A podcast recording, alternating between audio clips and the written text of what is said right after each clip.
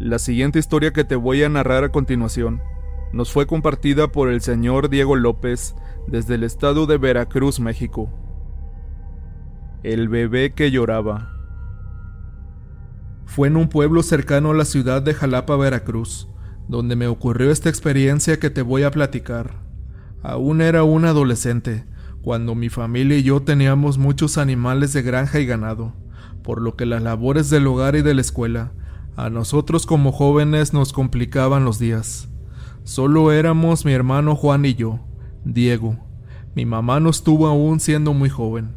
Se casó con mi papá a los 15 años de edad. Él tenía 17 ya. Desde muy jóvenes se hicieron de muchas responsabilidades.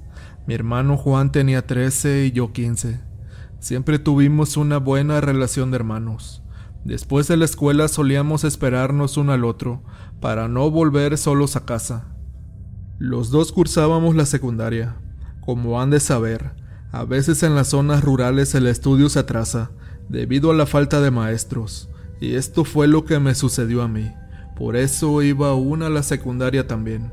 A nuestra edad ya fumábamos y solíamos tomarnos nuestros tragos de vez en cuando también. Juan era un chavo con mucha suerte con las muchachas más bonitas del lugar. Era muy mujeriego, la verdad, a su edad, pues éste salía con varias a la vez, pero eso pronto llegaría a su fin.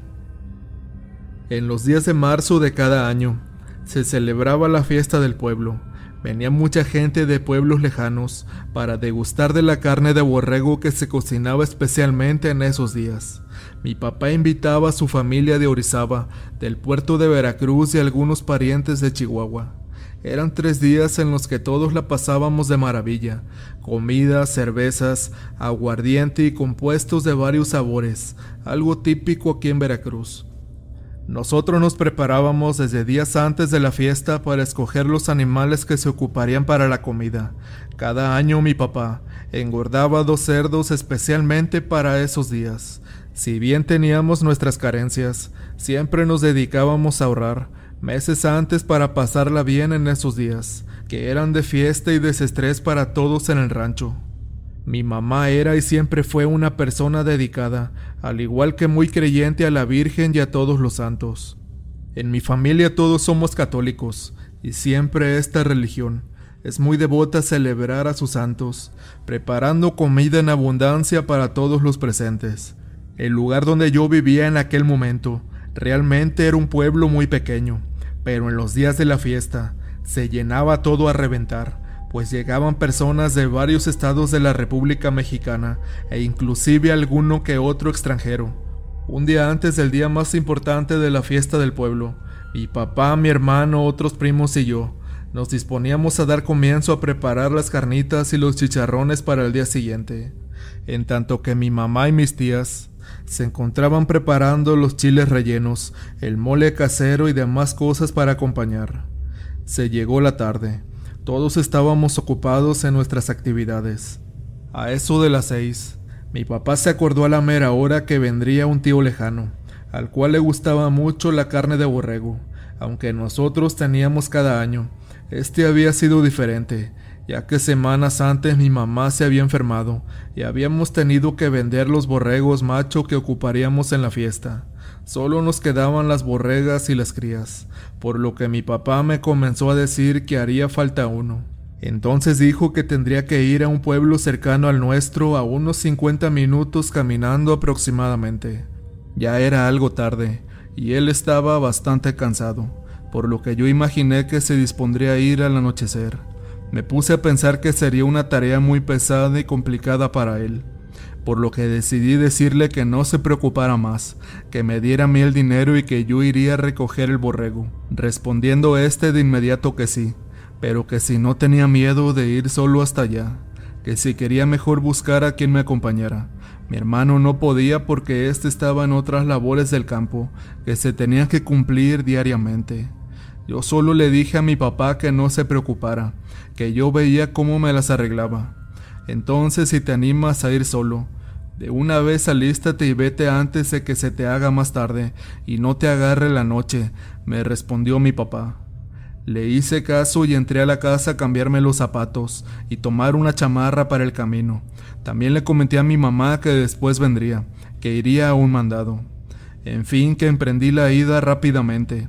Todo el camino era pura terracería. Decidí pasar por unos cigarros para que no se me hiciera tan aburrido el camino. Solo llevaba una cuerda para poder amarrar al animal y traerlo andando, o al menos esa era mi idea.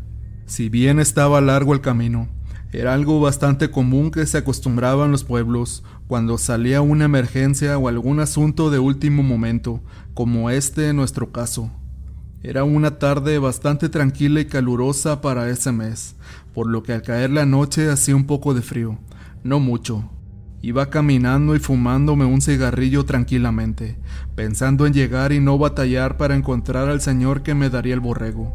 Caminaba a paso lento, ya que disfrutaba del silencio de aquella tarde en medio de la finca. De momento dentro de aquel silencio, comencé a escuchar el llanto de un bebé a lo lejos. Hasta ese momento nunca en mi vida había experimentado nada raro o paranormal. Seguí caminando, y de la misma manera que se escuchaban mis pasos, se seguía escuchando el llanto de aquel recién nacido. Me detenía y se escuchaba con más fuerza aún.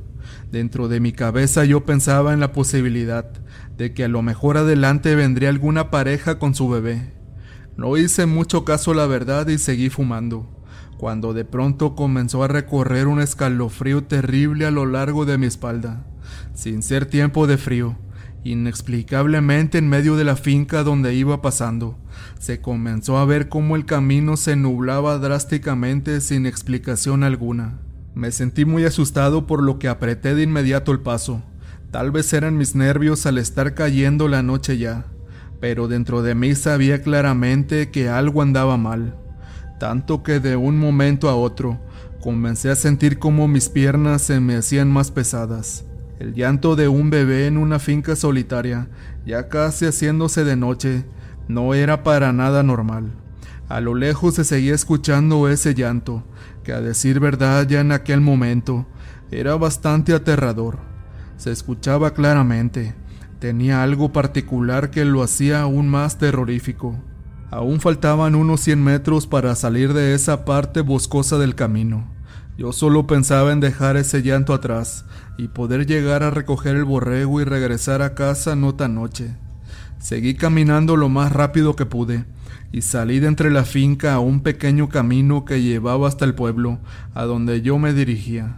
Tomé un pedazo de madera que encontré tirado por cualquier cosa que pasara. Seguí mi camino hasta llegar con el señor amigo de mi papá. Estando ya en su casa, me invitaron a pasar él y su esposa, personas ya mayores. Una vez adentro sentado con ellos, les platiqué lo que me había ocurrido. Ellos solo me dijeron que en esa parte del camino espantaban mucho, pero lo que más me estremeció fue lo que la señora me contó.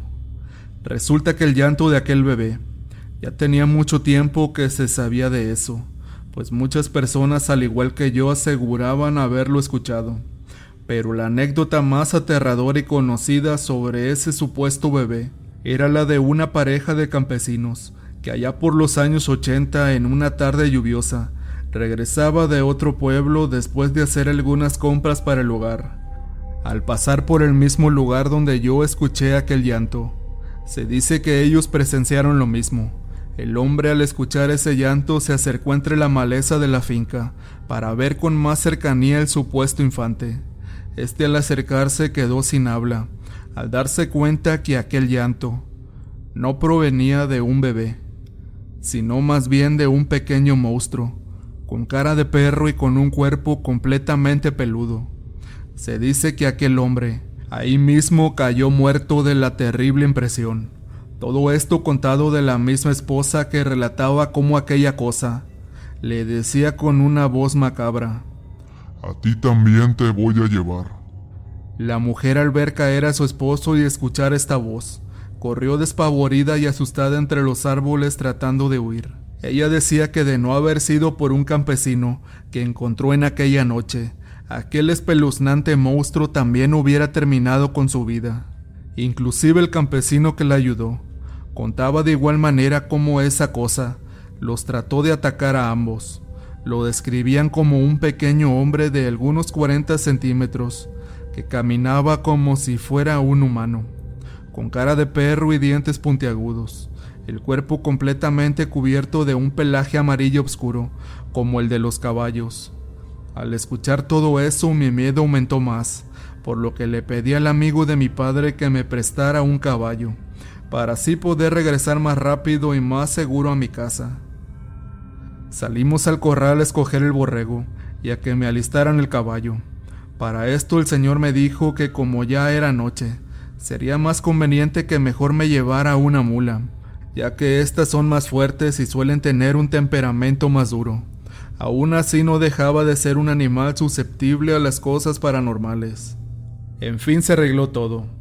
Me monté a la mula y emprendí el regreso a la casa. Esto no sería rápido, ya que traía amarrado al borrego.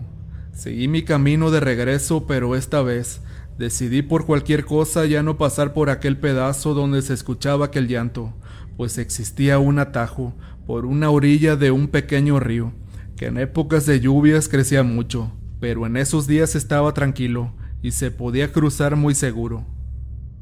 Seguí avanzando y fiel a mi costumbre con un cigarro en la boca. Ya había dejado atrás el tema del susto que había pasado en el otro camino cuando de momento sentí claramente cómo me jalaban la cuerda con que traía amarrado al borrego. Al sentir este movimiento, la reacción natural del caballo fue detener el paso.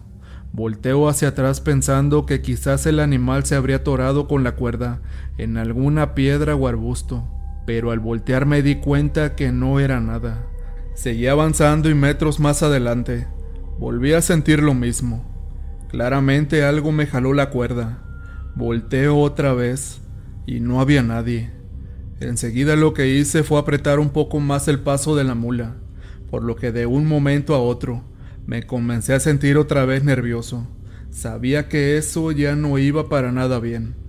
Lo peor de todo era que para llegar a la presa aún faltaba mucho. La noche ya caía. Prácticamente estaba todo oscuro. Volví a prender otro cigarrillo cuando de la nada y sin explicación alguna, al momento de encenderlo vi con terror como una mano enorme me lo arrebataba de la boca por detrás de mí. Al sentir esto de inmediato percibí un enorme cuerpo pesado que me tomaba de la cintura. No pude hacer ningún movimiento, solo sentí la necesidad de rezar. Mi corazón latía tan fuerte que pensaba que me daría un paro cardíaco en aquel momento del tremendo impacto. No lo podía creer. Estaba en shock. Creí estar en una pesadilla. No me salían ni las palabras en la mente. Estaba completamente bloqueado. La mula se veía muy inquieta, retosaba y sacaba mucho vapor por el hocico. Cuando creía que sería mi fin, que ahí iba a morir, me acordé de mi abuelo ya fallecido hacía mucho tiempo atrás. A lo lejos, sin escuchar aún ningún sonido del ambiente, logré escuchar cómo en mi mente me decían, Tranquilo, todo estará bien.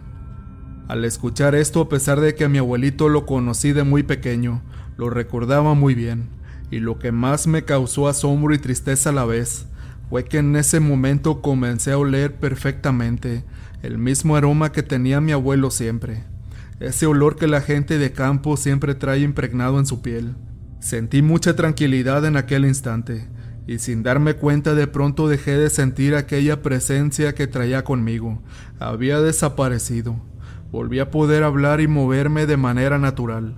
Rápidamente me persiné dándole gracias a Dios y por supuesto a mi abuelito, que yo sabía muy bien que me había ayudado, dándome valor y tranquilidad en aquel momento de angustia y terror. Gracias a Dios esa noche no pasó nada más. Pasé por la presa sin ningún problema. Llegué a la casa con el borrego sano y salvo. Al llegar ya era tarde, pasarían de las diez de la noche. Mis padres estaban muy preocupados esperándome ya.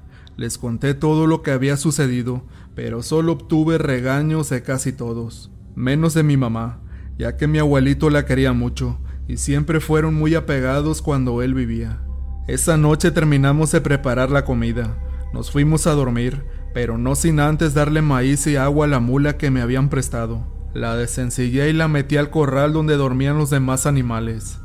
A la mañana siguiente tenía que levantarme muy temprano para ir a dejarla y recoger unos cuantos chiles de cera en la huerta de un amigo de la familia que cada año nos regalaba. Me fui a dormir sin decir nada más, sin saber lo que estaría por suceder. Al salir los primeros rayos del sol, tomé mi ropa, me metí a bañar y justo al salir del baño, me dirigí al corral. Al llegar ahí no podía creer lo que mis ojos estaban viendo. Ahí estaba la mula de don Mauricio, el amigo de mi papá, pero ésta se encontraba sin vida. Estaba muerta, tirada en el suelo completamente tiesa. Al ver esto corrí a despertar a mi papá para decirle la noticia. Mi papá fue de inmediato conmigo a verla. Este se agachó y le abrió el hocico al animal, dándose cuenta que su lengua la tenía completamente metida en su garganta. Se había asfixiado con su propia lengua algo sumamente extraño y poco creíble en un animal.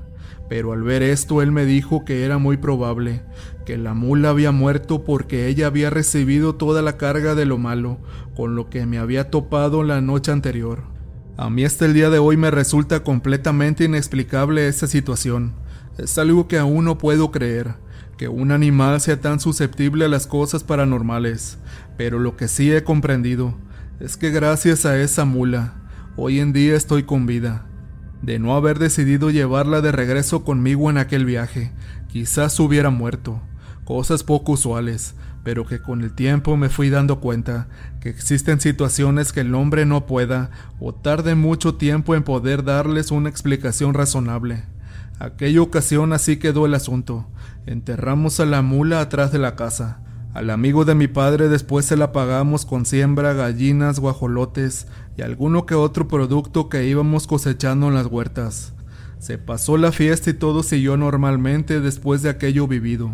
A lo largo de mi vida aún aquí en el pueblo, seguí teniendo algunas otras experiencias del fenómeno paranormal, en mis tantas parrandas y aventuras que espero pronto se las contaré.